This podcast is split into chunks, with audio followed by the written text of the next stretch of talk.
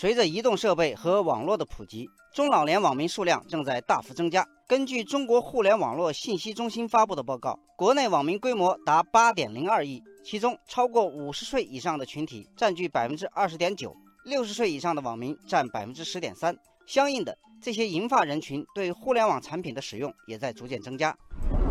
网友佩恩说：“现在大多数中老年人都有自己的智能手机，有的还配有平板、智能音箱等设备。”他们对新技术、新设备的熟练掌握程度也超出了我们的想象。网友灯火万家说：“社交泛娱乐类应用软件，一定程度上可以帮助父母排解孤独。比如，他们可以用微信和我联系；短视频软件如抖音、快手也能让他们开心。”网友薰衣草补充说：“还有一些手机游戏也很受长辈们欢迎，像棋牌类手游，可以和亲友们约时间在线上一起打牌，既能和亲友保持联系，也能排解寂寞空闲。”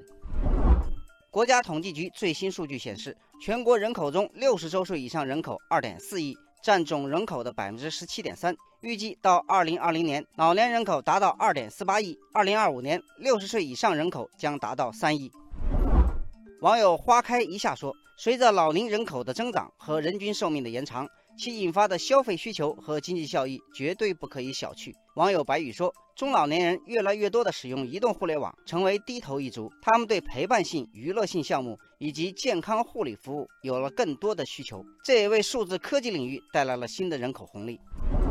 目前，一些科技公司已经在中老年网民群体中发现了商机，开发出了各种主打中老年用户的 App。”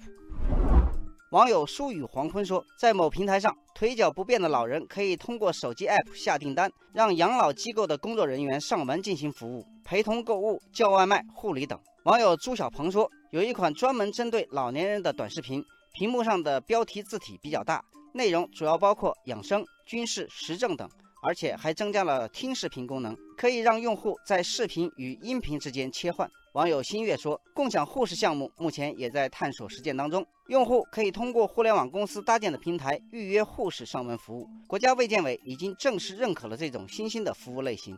网友如歌行板说，虽然已经有一些这样的产品，但当前产品的设计对老年用户的考虑仍然太少，他们在使用过程中遇到许多问题。比如设置程序复杂、移动支付安全性以及内容上适合老年人的素材不够多，看来互联网公司还要在这些方面多下下功夫。